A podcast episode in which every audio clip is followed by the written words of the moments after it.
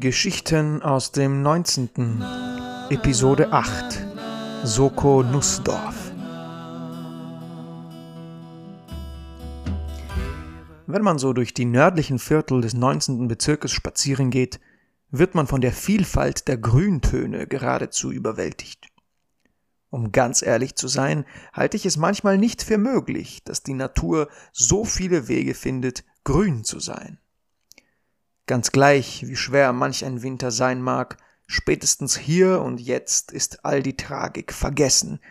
Plötzlich freut man sich regelrecht, im Netz des Seins umherzudriften, wie ein rosa Ping-Pong-Ball, ob nun mit Plan oder ohne, ob allein oder in Gesellschaft. Ob beichtend auf der Bellevue-Wiese, taumelnd in Neustift oder Kaffee trinkend in Sievering. Dies und vieles mehr, denke ich mir verträumt, während ich mit einem befreundeten Pärchen durch den oberen Schreiberweg, einer der teuersten Straßen überhaupt, spaziere und dann scharf rechts und in die Weinberge abbiege. Es ist einfach zu schön, um wahr zu sein. Traumhaft, könnte man meinen, und es wäre nicht einmal übertrieben. Mitunter stelle ich mir die Frage, ob die Leute wahnsinnig sind, nicht im neunzehnten wohnen zu wollen, ja zu müssen, ist es nicht eine naturgegebene Notwendigkeit? Ich atme einen Insektenschwarm ein und huste. Es ist ein heißer Sommertag. Obwohl die Sonne bereits gen Feierabend driftet, dringt die Hitze bis tief unter die Haut. Meist jedoch führen die Wanderwege hier unter schützendes Blätterdach. Links plätschert ein verträumter Bach, frisch aus den Fantasy-Romanen importiert, die ich sonst schreibe. Zu unserer Rechten heben und senken sich die Weinberge wie die leibhaftigen Busen von Mutter Natur. So geborgen und magisch habe ich mich lange nicht mehr gefühlt. Die Freunde und ich unterhalten uns entspannt und freuen uns auf das Ziel unseres kleinen Ausfluges, den Heurigen auf dem Kahlenberg. Bis dahin ist es jedoch noch ein Stück. Immerhin will man ja etwas geleistet haben für sein Soda um 5,60 Euro. Fasziniert betrachte ich das Lichtspiel, das die letzten Sonnenstrahlen auf den Blättern entstehen lassen. Immer wieder zücke ich mein Smartphone, um Fotos zu schießen, im verzweifelten Versuch, die Phänomene der Natur irgendwie zu verewigen. Manchmal klappt es, manchmal ist es einfach unmöglich. Mein innerer Tadler ermahnt mich zu Mäßigung und Rückkehr in den Moment. Immerhin ist das das Ziel meines Lebens derzeit.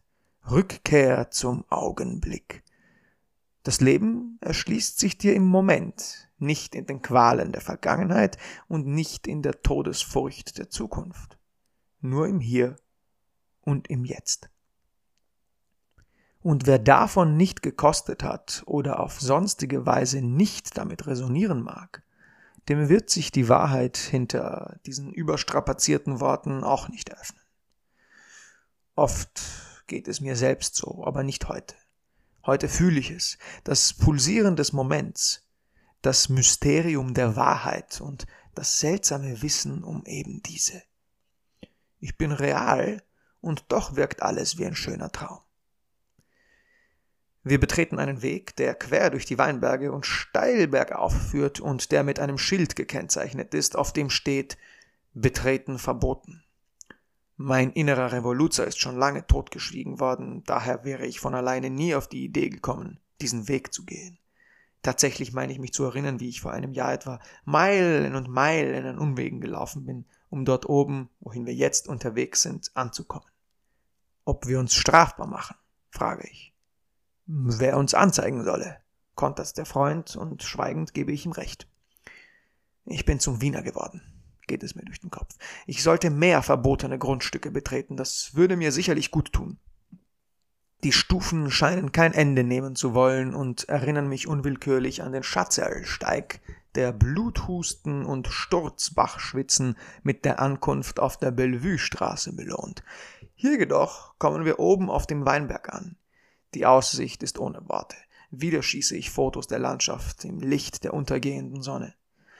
Wir folgen dem Kiesweg, der hier oben angelegt ist und wo auch Autos fahren können, und stellen fest, dass wir nicht die einzigen sind, die auf die Idee kamen, einen der Heurigen hier aufzusuchen.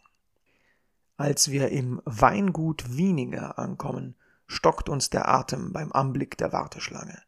Die meisten der Anwesenden sind junge Mädchen und Burschen aus dem 19., wie man unschwer erkennen kann. Einer der Adoleszenten fällt mir besonders auf, ist er doch leibhaftig aus dem Bilderbuche Döblings hervorgetreten. Blond und gut aussehend und in Marken gekleidet, witzelt er mit seinen Freunden. Seine Begleiter? Die verspielte Überlegenheit des 19. Bezirklers und die charmante Präpotenz des Jünglings, der sich seiner eigenen Sterblichkeit noch nicht bewusst ist.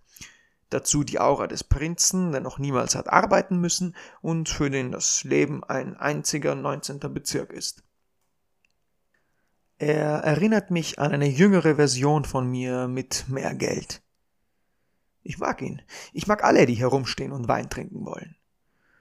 Geduldig und mit der Akzeptanz der Antilope, die am Wasserloch drauf wartet, dran zu kommen, stehen wir an, plaudern und versuchen zu ergründen, was wir bestellen werden. Irgendwann rast ein Polizeiauto den Kiesweg entlang, alle schauen wie aufgescheuchte Rehe, als hätten sie noch nie ein solches gesehen. Wenig später düst ein weiterer Polizeiwagen denselben Weg entlang. Es bleibt nur zu erahnen, was passiert sein mag. Soko Nussdorf, spaßt ein älterer Herr, und ich notiere das natürlich umgehend in meinen potthässlich türkisfarbenen Notizblock. 40 Minuten später ist es soweit. Wir kommen dran, bestellen, bezahlen mit stoischer Todesverachtung und begeben uns an ein Tischchen zwischen den Reben. Wir essen, trinken ein Glas Wein und blicken auf den Leopoldsberg und die Donau zu unseren Füßen. Sobald die Sonne schwindet, wird es unschön kalt und mein Freund leiht mir seine Jacke. Ich bin nun mal ein Sensibelchen, wenn es um Temperaturen geht. Seltsames Wesen, der Mensch denke ich mir, während der gemischte Satz, der eben jenen Reben entspringt, die mich nun umgeben, meinen Kiefer lockert. Selbst wenn alle anderen Probleme gelöst scheinen, reichen Kälte, Hitze, Feuchtigkeit, Hunger, Durst oder Müdigkeit völlig aus, um die hart erarbeitete Seligkeit auf die Probe zu stellen. Manchmal ist es bestürzend, dabei zuzusehen und zu realisieren, auf welch sandigem Grund so ziemlich alles erbaut ist, wofür wir uns einsetzen. Es ist so schön, hier sein zu dürfen, sage ich mir und bitte um Erdung, während wir allmählich losstapfen und den Weg hinunter einschlagen. Die Wärme, die der Dankbarkeit vorauseilt, lässt mich selig lächeln. Schön, diese Momente, denke ich mir die Momente, in denen alles an seinem Platz zu sein scheint. Und dann überrascht uns der Höhepunkt des Abends, von dem, wie ich später feststellen soll, noch zahlreiche Stories auf den sozialen Medien hochgeladen werden werden. Seit ich ein Kind bin, habe ich ein ganz und gar eigentümliches Talent, den Mond, und wenn er noch so unscheinbar oder versteckt sein mag, ausfindig zu machen. Es ist, als würde ein Teil von mir magisch von ihm angezogen werden, und jedes Mal, wenn wir uns im Taumel meiner irdischen Erlebnisse begegnen, nicken wir wissend einander zu und einigen uns darauf, dass wir beide nur Beobachter hier sind. Heute ist wieder so ein Moment. Während ich beim Heruntergehen auf die abendliche Stadt zu meinen Füßen blicke, die da im Wiener Becken schlummert, erkenne ich eine rote Silhouette am Horizont. Ich bleibe stehen, meine Freunde bleiben stehen, ein fremder Mann mit seinem Kleinkind ebenso, um dort hinunter zu blicken, wo nach und nach eine riesige, feuerrote Kugel emporsteigt. Das Phänomen entpuppt sich als sogenannter Supermond. Das ist, wenn der Mond am nächsten zur Erde steht und sich in vollster Pracht zeigt. Gebannt starren wir auf den Himmelskörper, während er aufsteigt von einer Kraft beseelt, die mich mit sanftem Schreck daran erinnert, dass wir verbunden sind in unserer Lebendigkeit. Dieselbe Kraft, die mich morgens aus dem Bett steigen und meine Tätigkeiten nachgehen lässt, lässt auch diesen Körper im All auf und absteigen, wandern, scheinen und sich an seinen gravitatorischen Erlebnissen erfreuen. Wir sind derselben Urkraft unterlegen. Und daher sind wir untrennbar miteinander verbunden ob mit Sinn oder ohne. Fest steht, wir sind lebendig und real, einzig unsere Erfahrungen unterscheiden sich voneinander. und mit diesem unfassbar starken Gefühl in der Brust sättige ich meinen Blick am Mond, der heller und kleiner wird, bis er weit oben im Himmel steht, bevor ich mit einem Lächeln und einem Ohrwurm von Sister Moon den Heimweg antrete. Vielen Dank fürs Zuhören und Vorbeischauen. Das sind die Geschichten aus dem 19.